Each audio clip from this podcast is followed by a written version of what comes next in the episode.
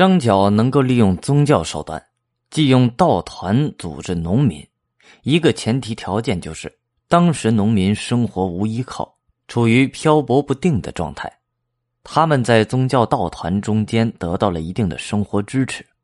从这点上说，张角、张良、张宝兄弟以及张道陵，他们的政治自觉、组织手段、理论指导都具有时代特点。陈胜吴广之后，经历了近四百年经验总结，他们已经站在了另一个历史层面上，运用所谓的现代意义上的迷信形式，组织民众实现其政治目的。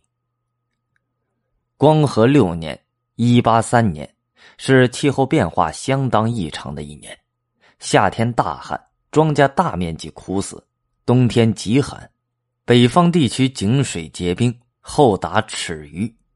按照当时流行的谶纬，这是国家即将出现变乱的征兆。苍天已死，黄天当立，岁在甲子，天下大吉。这句低沉激昂、寓意深刻的歌谣很快在民间传播开来。与此同时，京城洛阳及地方官府的墙壁上不断出现白土书写的“甲子”字样。苍天已死，黄天当立。岁在甲子，天下大吉，是太平道发动起义的战斗口号，也是他们起义前的舆论准备。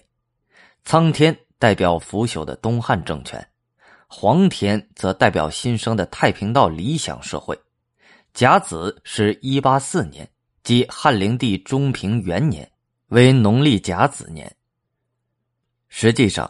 苍天已死的口号并不是张角发动黄巾起义时才发明的。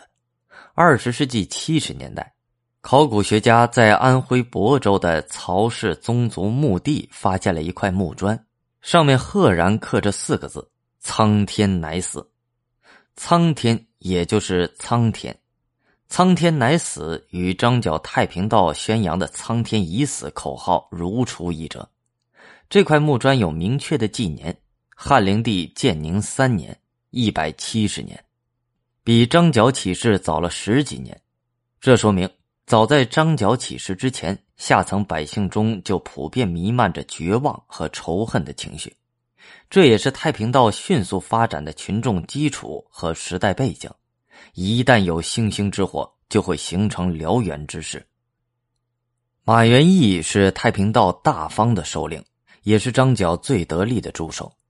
他组织荆州、扬州等偏远地区的太平道徒众向建业集结，随后又潜入京师，部署在洛阳当地的徒众准备里应外合，一举成事。